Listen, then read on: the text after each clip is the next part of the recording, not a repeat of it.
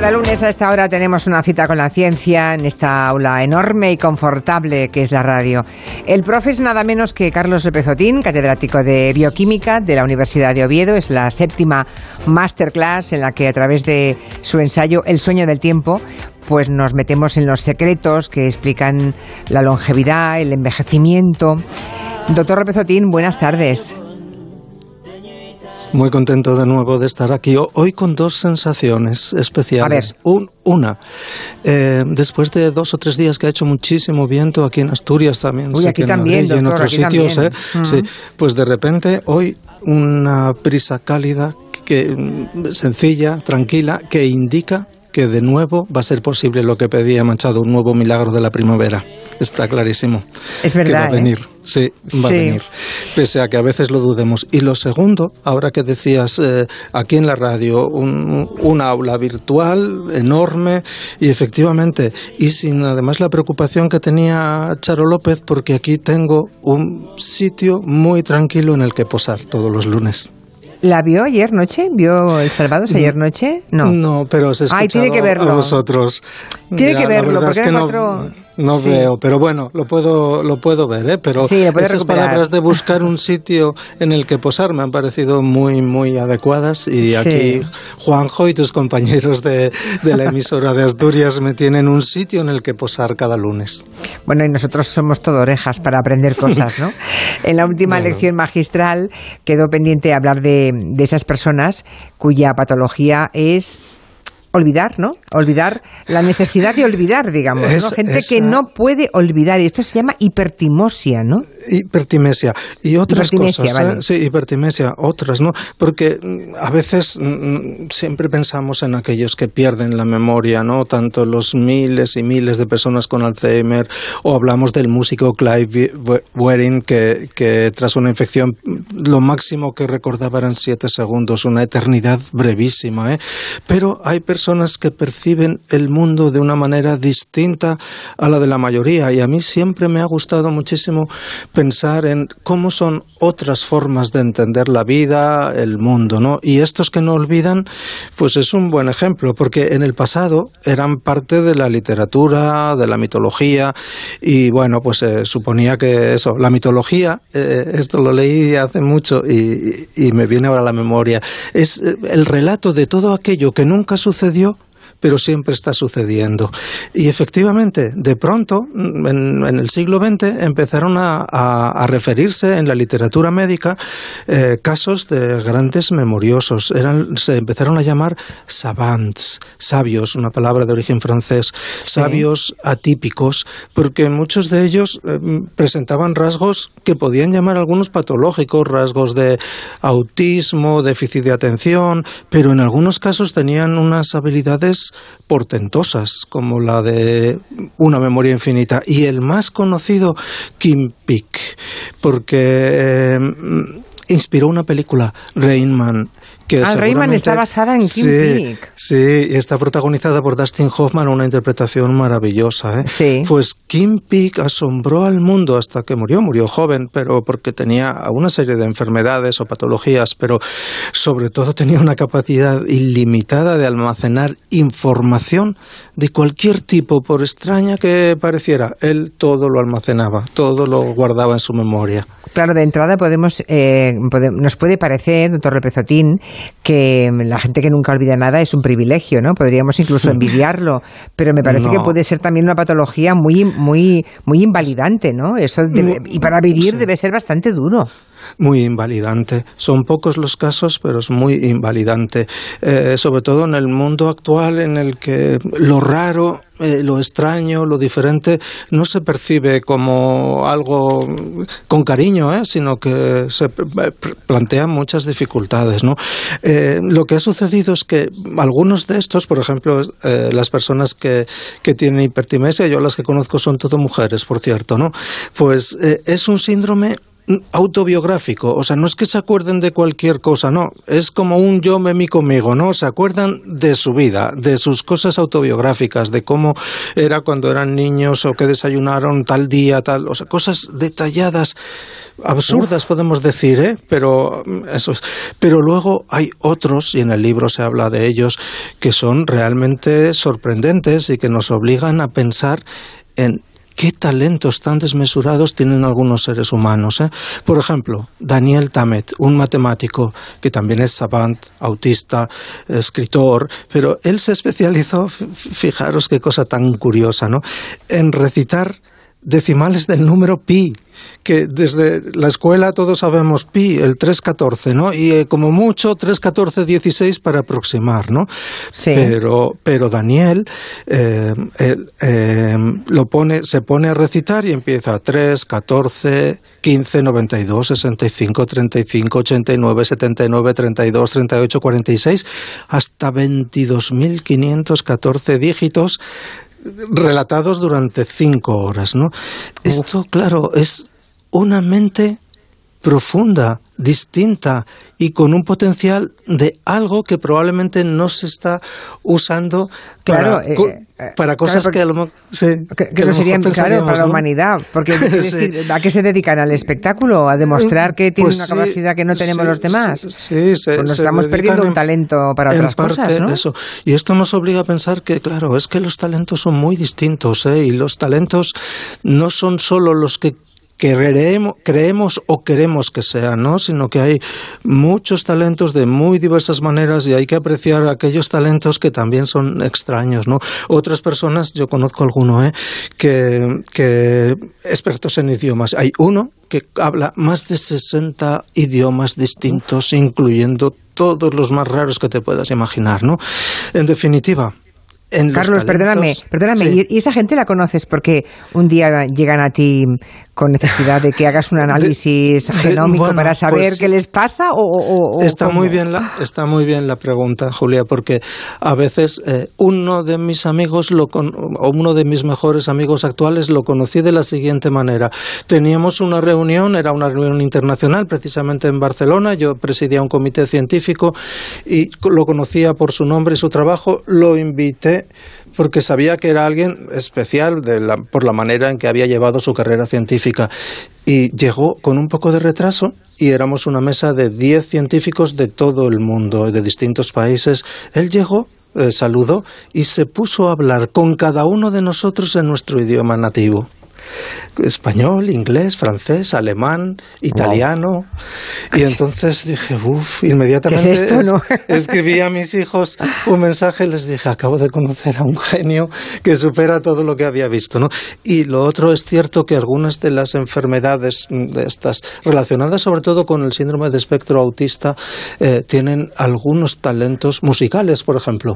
Eh, hay algunas enfermedades que mm, se caracterizan por una gran expresividad musical o una gran expresividad en cuanto a la capacidad de redactar un texto y sin embargo pues mm, apenas saben leer y escribir, ¿no? Muy mm. distintos los talentos. Bueno, mm. ah, luego hay alteraciones sobre, em, bueno, las del pasado y el presente lo entendemos, pero alteraciones sobre cómo entendemos el futuro. Esas me parece que son más desconocidas. ¿Qué tipo de alteraciones son esas? Mira, eh, la, la que ahora las agrupa se llama a fantasía. Y esta eh, yo no la conocía hasta hace pocos años, pongamos cuatro años, y me lo leí en un periódico de una, entrevista con una persona que padecía a fantasía y que es española. Y entonces empecé a estudiar sobre el tema y me di cuenta de que había muchos más casos en el mundo y que se empezaba a reconocer esta enfermedad, aunque no se sabe bien cuáles son sus claves moleculares, cuáles son las mutaciones que la generan, todo esto. ¿no? Los pacientes afantásticos, podemos decir afantásticos, sin fantasía no pueden mm, recrear, construir imágenes visuales en su mente, con lo cual, o sea, sí, ellos pueden pensar eh, en el futuro a lo mejor un poco, pero esta capacidad que nosotros cerramos los ojos y viajamos al infinito, como digo yo, pues no mm, está seriamente comprometida en ellos. Y por eso entienden sus relaciones personales y de pareja de una manera distinta. Para mí es como, no sé si has leído eh, El hombre de hielo de Murakami, Murakami, del gran Murakami, el eterno candidato a premio Nobel, pero es un relato que os aconsejo a todos, es corto y es delicioso, ¿no? Pues el hombre de hielo em, no le interesaba el futuro porque, como él decía, el hielo no tiene ningún futuro. Todo lo que posee es el pasado que encierra y después. Y como, perdóname, eh, Perdóname, eh, Carlos, la tontería que voy a preguntar, pero ¿cómo sabe la gente, cómo sabe la gente eh, que tiene a fantasía que la tiene? Sí, porque empiezan eh, cuando te das cuenta de que tu manera de entender es diferente a otros, pues hablas, incluso con tu pareja, ¿no? Y entonces, no, es, fácil, ¿eh? Esa conversación de yo me imagino y que alguien te diga no, yo no sé, yo no imagino nada. O yo no...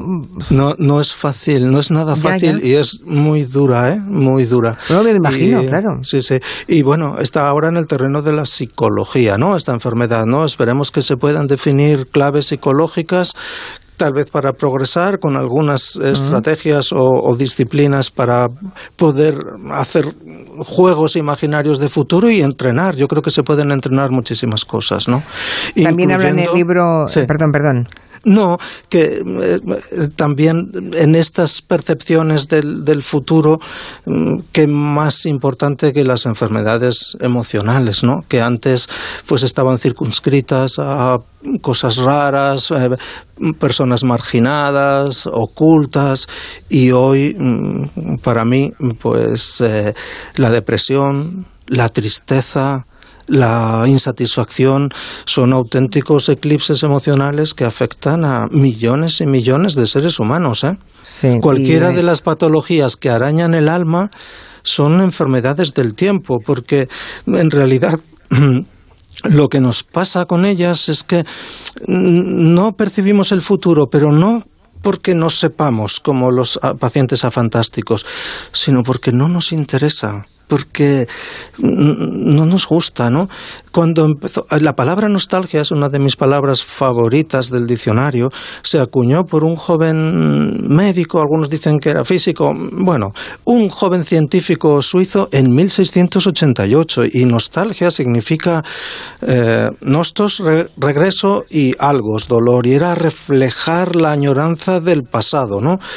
Hoy se instaló la nostalgia en la sociedad nuestra, ¿no? Y tenemos nostalgia como de ese tiempo pasado que creímos que era mejor, pero sobre todo lo que nos está pasando es que eh, eh, ahora está, estamos llevando la nostalgia al otro extremo y se convierte en la añoranza del futuro. Y en algún poema eh, leí que, que la verdadera forma de nostalgia y de añoranza es la del futuro, la de la melancolía, ¿no? Y, esa es la que, bueno, pues nos hace, nos hace descarrilar a veces la vida. ¿eh? ¿Cuántas personas dirías que tienen depresión o ansiedad hoy en el mundo? En el mundo, pierdo la referencia ya, pero probablemente mm, decenas de o centenares de millones. Centenares, sí. Eh, de, depresión 350 millones bien anotados, quiero decir, que salgan en las estadísticas, los que no salen son muchos. ¿eh? Millones, sí. Y de ansiedad, 250 millones por trastornos de ansiedad, ¿no? Y curiosamente, en España es uno de los países del mundo que más ansiolíticos se consumen. Y esto ah, me cuesta entenderlo, están los números, ¿eh? Porque parece que somos un país alegre y, además eh, eh, el castellano es, uno, eh, es una de las dos o tres lenguas del mundo que tiene más palabras alegres que tristes. Y sin embargo necesitamos algo que nos ayude, ¿no? Y si no, pues nada, nos olvidamos del futuro y como diría Luis Casal, Luz Casal, pues me da igual todo y no me importa nada, ¿no? Eso es. es curioso porque luego en las encuestas, cuando hacen encuestas, sale como uno de los países más felices del mundo, donde la gente se pone una nota más alta a la sensación de bienestar. Claro, si lo hacemos a base de ansiolíticos, nos estamos haciendo trampa al solitario, ¿no? Exactamente. Sí, un poco rarito. Interesante esta reflexión. Sí, sí. Por, cierto, que, ah, claro, llega un momento en que con los avances científicos y demás, pues hay quien se, quien se pregunta si se puede parar el envejecimiento, ¿no? Incluso si se puede alcanzar la inmortalidad. Esto, antes yo me preguntaría Porque para responder esto tenemos que reflexionar una, una cosa. Si podemos parar el envejecimiento y alcanzar la inmortalidad, antes tendremos que acabar con las enfermedades, ¿no? Porque es que si no, mm, no tenemos ninguna solución. Eh, ¿Cómo vamos a ser inmortales si no curamos ni un solo caso de Alzheimer y, de enfermedades neurodegenerativas y tumores? Todavía hay muchos tumores que no sabemos muy bien cómo controlar, ¿no? Luego, lo primero que deberíamos hacer es recordar que somos vulnerables e imperfectos.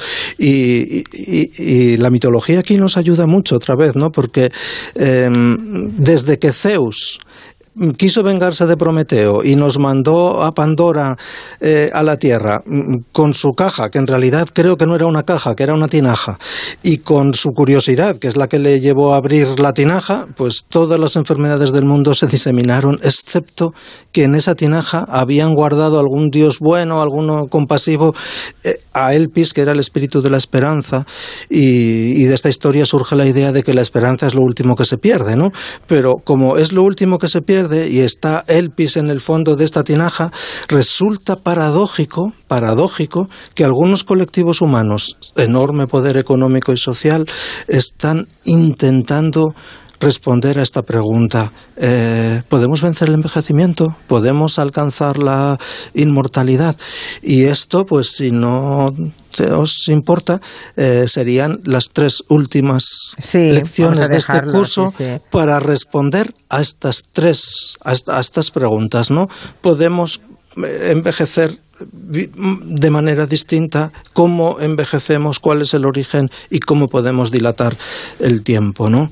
Yo creo creo que eh, hemos aprendido en este curso eh, hasta ahora pues que en compañía de la pintura, la música, el cine y la literatura podemos avanzar, como me dicen muchos de los que me escriben, en temas que les parecían muy abstractos, pero de pronto les parecen comprensibles y se entienden, ¿no? Y, y te obligan a pensar un poco distinto en la manera que tenemos de enfrentar el tiempo, pero pese a que es sabemos un poco más y un poco mejor qué es el tiempo y, lo podemos visualizar incluso y entender las enfermedades del tiempo y ser más cuidadosos con, los relojes eh, biológicos y eh, los ritmos circadianos, pero mm, realmente eh, podemos establecer una conclusión respecto a estas preguntas?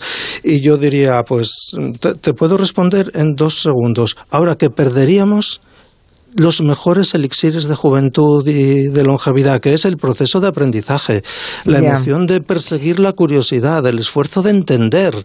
Todo ello son grandes tónicos, ¿no? Por cierto, que hay un oyente que dice, entiendo, ¿eh? deduzco de lo que dice, que el tema de, eh, de alargar el envejecimiento, de acercarse a la inmortalidad, dice, el gran logro sería evitar morir de viejo. Ah, no, me, gusta mucho este concepto, pero claro, si no fuéramos viejos, nadie quisiera morirse, ¿no? Eh, es imposible una persona joven con toda, su, con toda su fuerza física, biológicamente en buen estado, fisiológicamente bien. ¿Quién va a querer morirse? Lo hay, Julia. Mucha gente joven. Sí, sí, ¿por qué? Porque hace falta eh, tener esa ilusión por el futuro, ¿no? ¿Y, qué, ¿Y de dónde hmm. viene la ilusión por el futuro? Pues yo trato de ponerla siempre en en las cosas sencillas de la vida, ¿no? Los sueños de inmortalidad lo tienen, los tienen los narcisistas, egoístas, insolidarios, desinformados, que todo lo tienen y que todo lo pueden comprar menos el tiempo, ¿no? Mm. Eh, los demás, yo creo que el objetivo es intentar extender la vida para evitar la muerte a destiempo. Eh, algunos dijeron, bueno, el hombre del siglo XXI escogerá la forma en la que desea morir. Creo que estamos muy lejos de estas cosas todavía, ¿no? Eh, necesitamos mm, progresar en, en, el tratamiento y la curación y la comprensión de muchas enfermedades que, que, todavía no sabemos. ¿no? Llegar a estas conclusiones me ha llevado mm, muchos años ¿eh? de trabajo y muchos genomas descifrados, muchas enfermedades estudiadas, muchos genes descubiertos, muchos libros leídos, pero también muchos fracasos ¿eh? y muchas respuestas no encontradas a personas que han venido a preguntarme o, o han considerado que era la última esperanza de su vida y no pude dar absolutamente nada, ¿no? Ah. Por eso mm, el tiempo a todos nos alcanza y a todos nos iguala. Vamos a ver si con estas tres clases que nos quedan logramos entender hasta dónde nos va a llevar la ciencia de verdad, sin prometernos cosas que no puede cumplir, sin prometernos que vamos a ser inmortales, sin hacer mala interpretación de algunos avances, que, mm, por ejemplo, la reprogramación celular. Sabemos que podemos viajar atrás en el tiempo celular, pero de eso a pensar que nos metemos en una bañera de factores de Yamanaka y salimos jóvenes, pues hay una gran distancia. Y también nos plantearemos si desear la inmortalidad más allá de si es posible si eso es razonable. Eso Creo que también es interesante. Muy interesante discutirlo. El próximo día con Carlos El próximo lunes. Muchísimas gracias a todos. Un abrazo. Gracias. Cuidaros mucho.